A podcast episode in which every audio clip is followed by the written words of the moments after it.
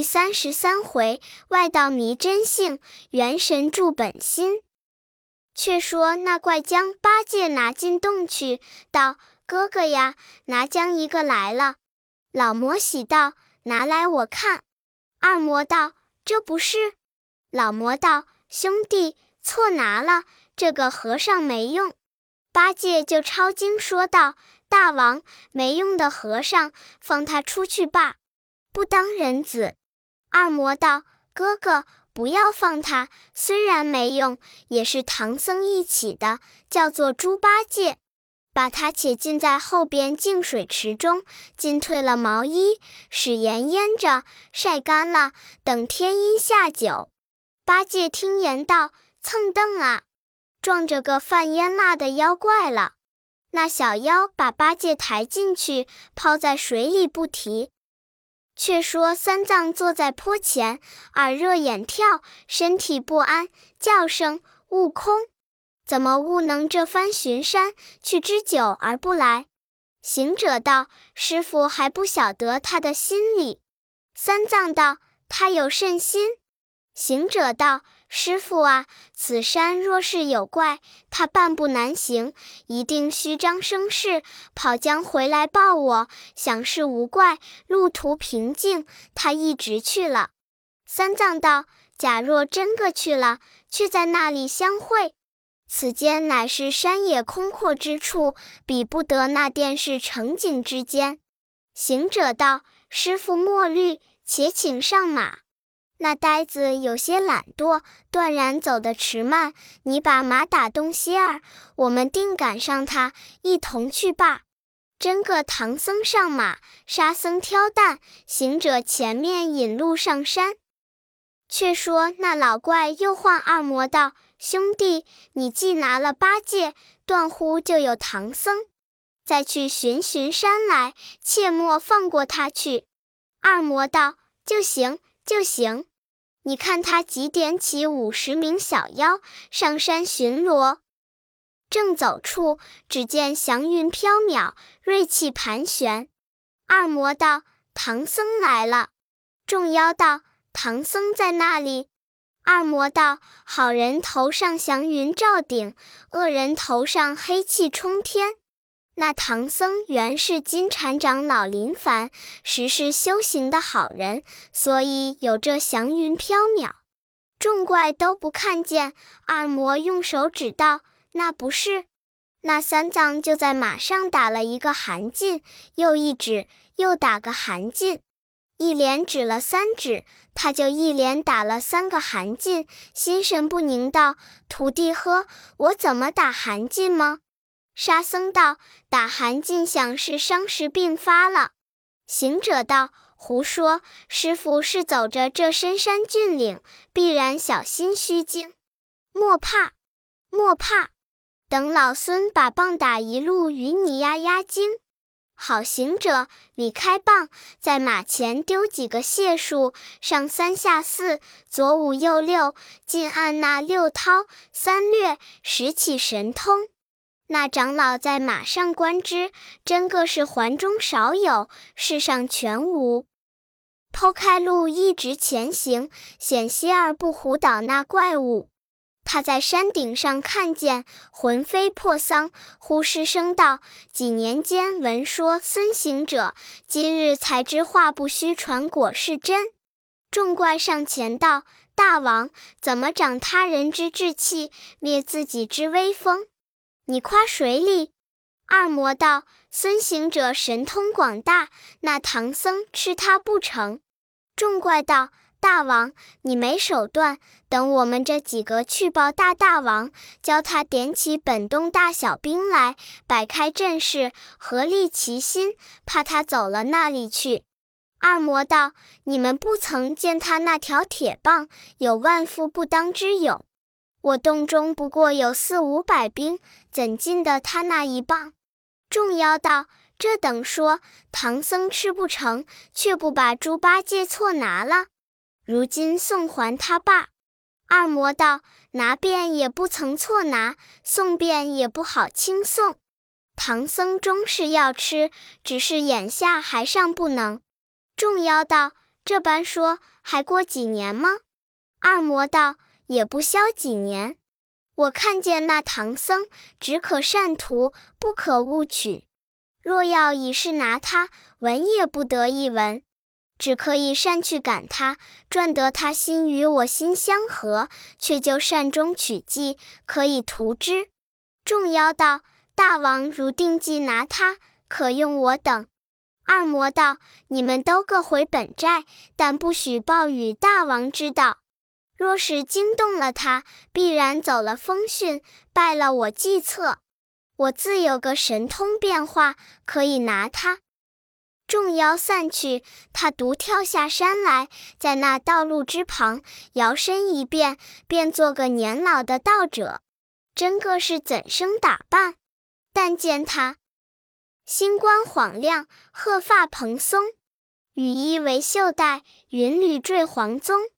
神清目朗如仙客，体健身轻似寿翁。说什么青牛道士，也强如素劝先生。装成假象如真相，捏作虚情似实情。他在那大路旁装作个跌蛇腿的道士，脚上血淋金，口里哼哼的，只叫。救人，救人！却说这三藏仗着孙大圣与沙僧欢喜前来，正行处，只听得叫师傅救人。三藏闻的道：“善哉，善哉！这旷野山中，四下里更无村舍，是什么人叫？想必是虎豹狼虫虎捣的。”这长老都回骏马，叫道：“那有难者是甚人？”可出来！这怪从草窠里爬出，对长老马前乒乓的知情磕头。三藏在马上见他是个道者，却又年纪高大，甚不过意，连忙下马搀道：“请起，请起。”那怪道：“疼，疼，疼！”丢了手看处，只见他脚上流血。三藏惊问道：“先生呵，你从那里来？因甚伤了尊足？”那怪巧语花言，虚情假意道：“师傅呵，此山西去有一座清幽观宇，我是那观里的道士。”三藏道：“你不在本观中侍奉香火，演习经法，为何在此闲行？”那魔道。因前日山南里施主家邀道众狼星散福来晚，我师徒二人一路而行，行至深渠，忽遇着一只斑斓猛虎，将我徒弟衔去。贫道战兢兢的亡命奔走，一跤跌在乱石坡上，伤了腿足，不知回路。今日大有天缘，得遇师傅，万望师傅大发慈悲，救我一命。若得到关中，就是点身卖命，一定重谢深恩。三藏闻言，认为真实，道：“先生呵，你我都是一命之人。我是僧，你是道，衣冠虽别，修行之理则同。我不救你喝，就不是出家之辈；就便救你，你去走步的路里。那怪道立也立不起来，怎生走路？”三藏道：“也罢，也罢，我还走的路，将马让与你骑一程，到你上宫还我马去罢。”那怪道：“师傅，赶忙后请，只是腿胯跌伤，不能骑马。”三藏道：“正是，叫沙和尚，你把行李捎在我马上，你驮他一程罢。”沙僧道：“我驮他。”那怪即回头抹了他一眼。道：“师傅呵，我被那猛虎虎怕了。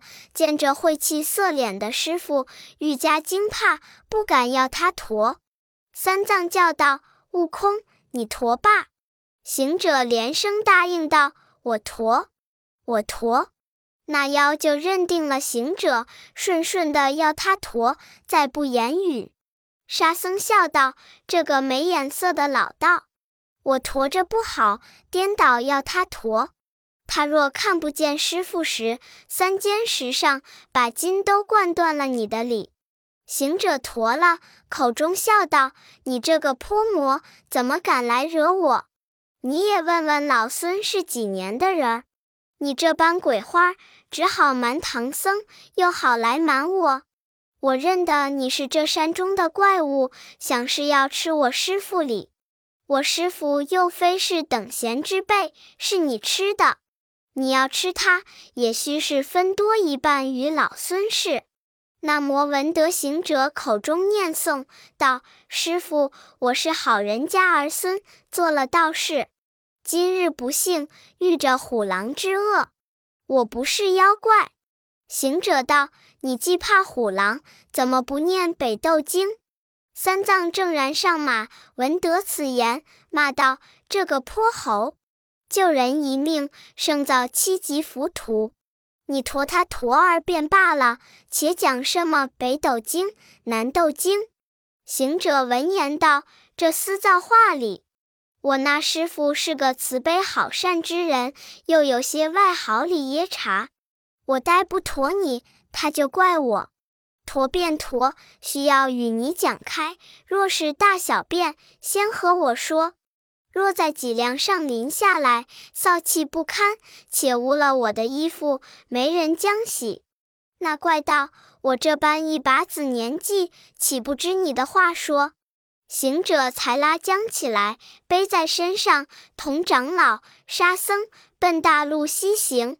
那山上高低不平之处，行者留心慢走，让唐僧前去。行不上三五里路，师傅与沙僧下了山洼之中，行者却望不见，心中埋怨道：“师傅若大年纪，再不晓得事体，这等远路，就是空身子也还嫌手重，恨不得着了，却又教我驮着这个妖怪。”莫说他是妖怪，就是好人，这么年纪也死得着了。灌杀他爸，驮他怎的？这大圣正算计妖怪，原来那怪就知道了，且会潜山，就是一个移山倒海的法术，就在行者背上捻诀，念动真言，把一座须弥山潜在空中，劈头来压行者。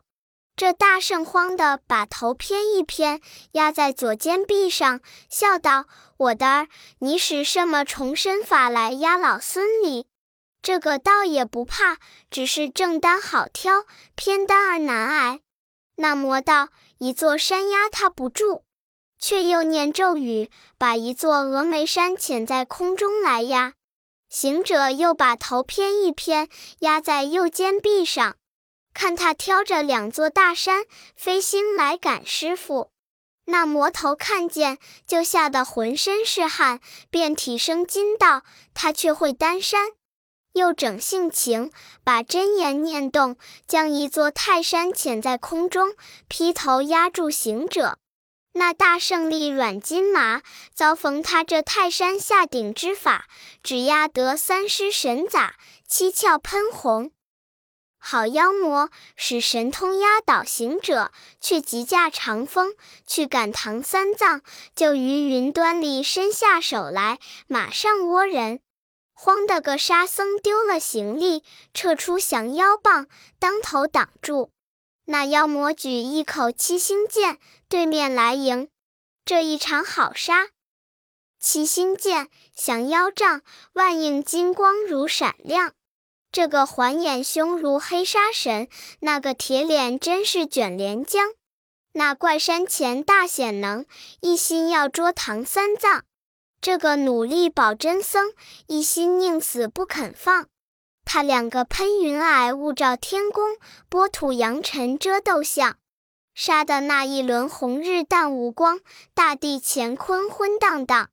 来往相持八九回，不期战败沙和尚。那魔十分凶猛，十口宝剑流星的解数滚来，把个沙僧战得软弱难扛。回头要走，早被他逼住宝杖，抡开大手握住沙僧，斜在左斜下，将右手去马上拿了三藏，脚尖儿勾着行李，张开口咬着马鬃，使起设法，把他们一阵风都拿到莲花洞里，厉声高叫道。哥哥，这和尚都拿来了。老魔闻言，大喜道：“拿来我看。”二魔道：“这不是。”老魔道：“贤弟呀，又错拿来了也。”二魔道：“你说拿唐僧的。”老魔道：“是便就是唐僧，只是还不曾拿住那有手段的孙行者。须是拿住他，才好吃唐僧礼。若不曾拿得他，切莫动他的人。那猴王神通广大，变化多般。我们若吃了他师傅，他肯甘心？来那门前吵闹，莫想能得安生。”二魔笑道。哥呵，你也忒会抬举人。若以你夸奖他，天上少有，地上全无，自我观之，也只如此，没甚手段。老魔道：“你拿住了。”二魔道：“他已被我遣三座大山压在山下，寸步不能举移，所以才把唐僧、沙和尚连马行李都射将来也。”那老魔闻言，满心欢喜道：“造化，造化！拿住这厮，唐僧才是我们口里的实力。叫小妖快安排酒来，且与你二大王奉一个得功的本。”二魔道：“哥哥，且不要吃酒，叫小的们把猪八戒捞上水来吊起。”遂把八戒吊在东廊，沙僧吊在西边，唐僧吊在中间，白马送在槽上，行李收将进去。老魔笑道：“贤弟好手段，两次捉了三个和尚。但孙行者虽是有山压住，也需要做个法，怎么拿他来凑争才好理？”二魔道：“兄长请坐。”若要拿孙行者，不消我们动身，只教两个小妖拿两件宝贝，把他装将来吧。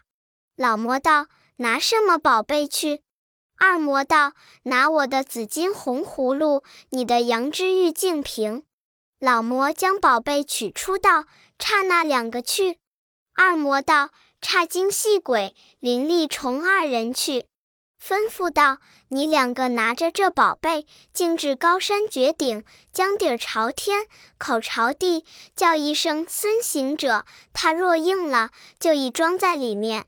随即贴上太上老君急急如律令奉敕的帖儿，他就一时三刻化为脓了。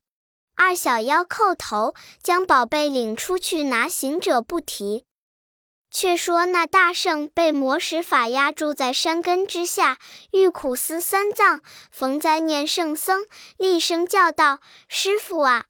想当时你到两界山接了压帖，老孙脱了大难，禀教沙门，感菩萨赐予法旨，我和你同住同修，同源同相，同见同知。”怎想到了此处，遭逢魔障，又被他遣山压了，可怜，可怜！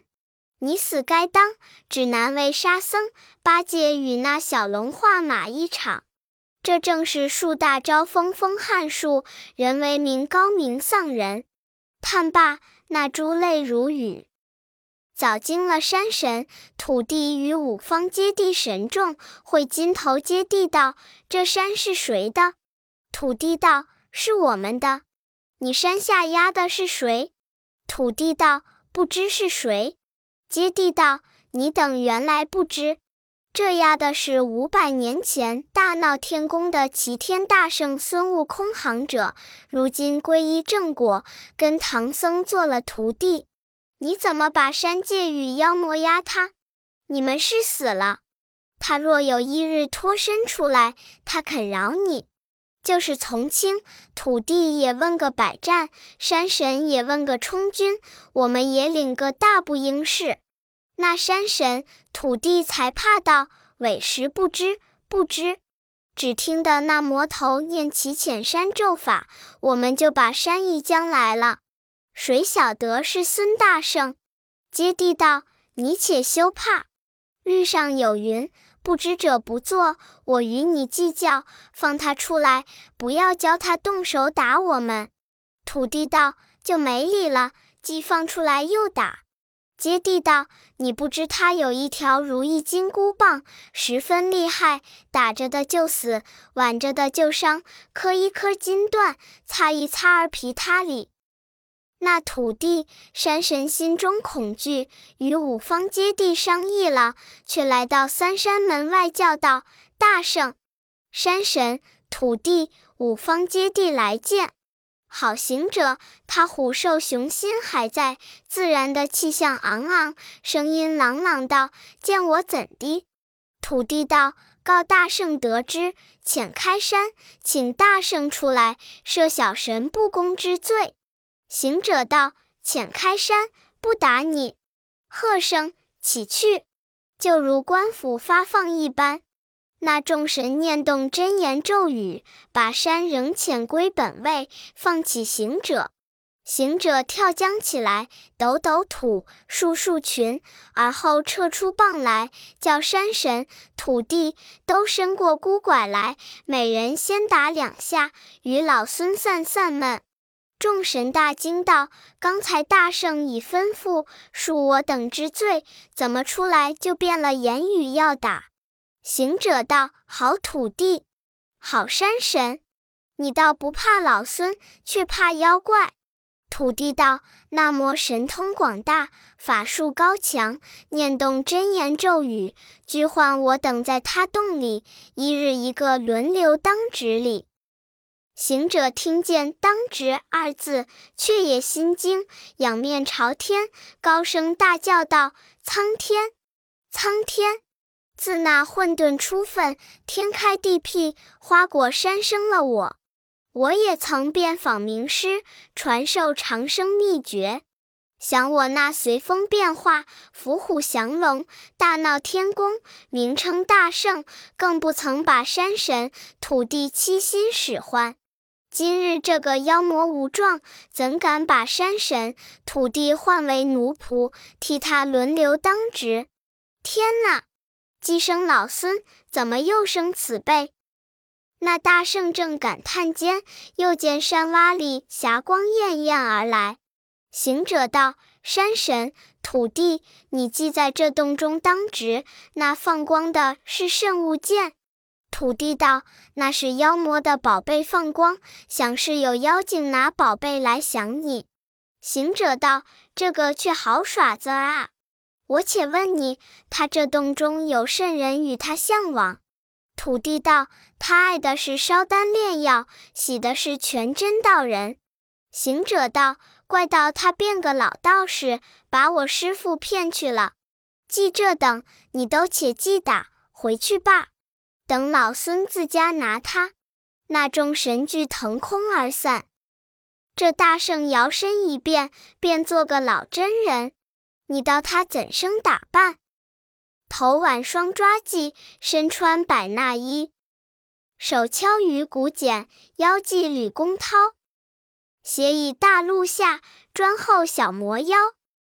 请客邀来到，猴王暗放刁。不多时，那两个小妖到了。行者将金箍棒伸开，那妖不曾防备，绊着脚，扑的一跌。爬起来，才看见行者，口里嚷道：“贝懒，贝懒！若不是我大王敬重你这行人，就和比较起来。”行者陪笑道：“比较什么？道人见道人，都是一家人。”那怪道：“你怎么睡在这里，绊我一跌？”行者道：“小道同见我这老道人，要跌一跌儿做见面钱。”那妖道。我大王见面钱只要几两银子，你怎么跌一跌二做见面钱？你别是一厢风，绝不是我这里道士。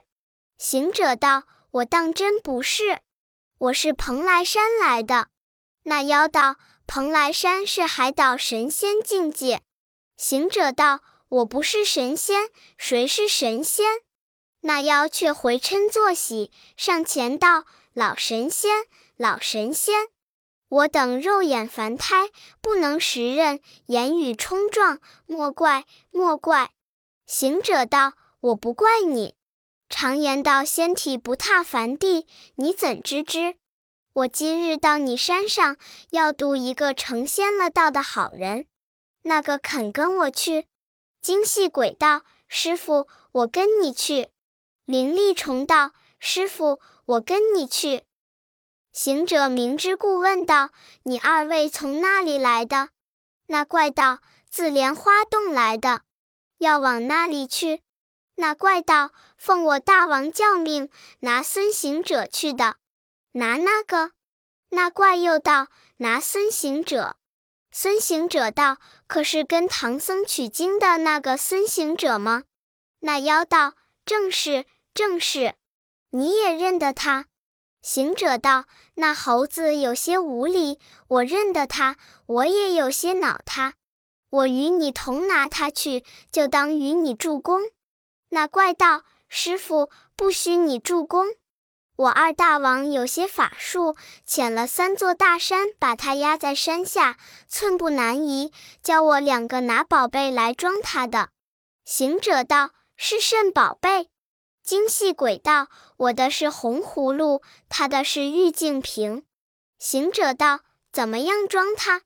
小妖道：“把这宝贝的底儿朝天，口朝地，叫他一声，他若应了，就装在里面，贴上一张太上老君急急如律令奉敕的帖子，他就一时三刻化为脓了。”行者见说，心中暗惊道：“厉害，厉害！”当时日职公曹报信说有五件宝贝，这是两件了，不知那三件又是什么东西。行者笑道：“二位，你把宝贝借我看看。”那小妖那知什么诀窍，就于袖中取出两件宝贝，双手递与行者。行者见了，心中暗喜道：“好东西，好东西！我若把尾子一绝，嗖的跳起走了，只当是送老孙。”忽又思道：“不好，不好！”抢便抢去，只是坏了老孙的名头，这叫做白日抢夺了。复地与他去，道：“你还不曾见我的宝贝哩？”那怪道：“师傅有甚宝贝？也借与我凡人看看压灾。”好行者伸下手，把尾上毫毛拔了一根，捻一捻，叫变。即便做一个一尺七寸长的大紫金红葫芦，自腰里拿浆出来，道：“你看我的葫芦吗？”那灵力虫接在手，看了道：“师傅，你这葫芦长大有样范，好看，却只是不中用。”行者道：“怎地不中用？”那怪道：“我这两件宝贝，每一个可装千人里。”行者道：“你这装人的。”何足稀罕？我这葫芦连天都装在里面里。那怪道就可以装天。行者道：当真的装天？那怪道只怕是谎，就装与我们看看才信，不然绝不信你。行者道：天若恼着我，一月之间常装他七八遭；不恼着我，就半年也不装他一次。灵力虫道。哥呀，装天的宝贝与他换了吧。精细鬼道，他装天的，怎肯与我装人的相换？灵力虫道，若不肯呐，贴他这个净瓶也罢。行者心中暗喜道：葫芦换葫芦，于外贴净瓶，一件换两件，其实甚相应。即上前扯住那灵力虫道：装天可换吗？那怪道：“但装天就换，不换，我是你的儿子。”行者道：“也罢，也罢，我装与你们看看。”好大圣，低头捻诀，念个咒语，叫那日游神、夜游神、五方揭谛神，即去与我奏上玉帝，说老孙皈依正果，保唐僧去西天取经，入祖高山，施逢苦厄。妖魔纳宝，无欲诱他换之。万千拜上，将天界与老孙装逼半个时辰，以助成功。若到半生不肯，即上凌霄殿，动起刀兵。那日由神境至南天门里，凌霄殿下启奏玉帝，备言前事。玉帝道：“这泼猴头出言无状。前者观音来说，放了他保护唐僧。朕这里又差五方揭谛、四职公曹轮流护持，如今又借天装，天可装乎？才说装不得。那班中闪出哪吒三太子，奏道：万岁，天也装得。玉帝道：天怎样装？哪吒道：自混沌初分，以清清为天，重浊为地。天是一团清气，而浮托摇天宫阙。以理论之，其实难装。但指孙行者保唐僧西去取经，成所谓泰山之福缘，海深之善庆。今日当助他成功。玉帝道：“卿有何助？”哪吒道：“请降旨意。往北天门问真武，借造雕旗在南天门上一展，把那日月星辰毙了。”对面不见人，桌白不见黑，哄那怪道：“只说装了天，以助行者成功。”玉帝闻言，依卿所奏，那太子奉旨前来北天门见真武，备言前世。那祖师遂将其父太子。早有游神即将大圣耳边道：“哪吒太子来助攻了。”行者仰面观之，只见祥云缭绕，果是有神。却回头对小妖道：“装天罢。”小妖道：“要装就装，只管阿棉花时怎的？”行者道：“我方才运神念咒来。”那小妖都睁着眼，看他怎么样装天。这行者将一个假葫芦儿抛江上去。你想，这是一根毫毛变的，能有多重？被那山顶上风吹去，飘飘荡荡，足有半个时辰，方才落下。只见那南天门上，哪吒太子把皂旗波喇喇展开，把日月星辰俱遮蔽了，真是乾坤莫染就，宇宙电装成。二小妖大惊道：“才说话时，只好像午，却怎么就黄昏了？”行者道：“天既装了，不变时候，怎不黄昏？如何又这等样黑？”行者道：“日月星辰都装在里面，外却无光，怎么不黑？”小妖道：“师傅，你在那厢说话里。”行者道：“我在你面前不是。”小妖伸手摸着道：“只见说话，更不见面目。师傅，此间是什么去处？”行者又哄他道：“不要动脚，此间乃是渤海岸上。若踏了脚，落下去喝，七八日还不得到底里。”小妖大惊道：“爸，爸，爸，放了天吧！我们晓得是这样装了。”若弄一会子，落下海去，不得归家。好行者见他认了真实，又念咒语，惊动太子，把旗卷起，却早见日光正午。小妖笑道：“妙啊，妙啊！这样好宝贝，若不换喝，成为不是养家的儿子。”那精细鬼交了葫芦，灵力虫拿出净瓶，一齐儿递与行者。行者却将假葫芦儿递与那怪。行者既换了宝贝，却又干事找绝，旗下拔一根毫毛，吹口仙气，变作一个铜钱，叫道：“小童，你拿这个钱去买张纸来。”小妖道：“何用？”行者道：“我与你写个合同文书，你将这两件装人的宝贝换了我一件装天的宝贝，恐人心不平，向后去日久年深，有甚反悔不便，故写此各职为诏。”小妖道：“此间又无笔墨，写甚文书？我与你赌个咒吧。”行者道：“怎么样赌？”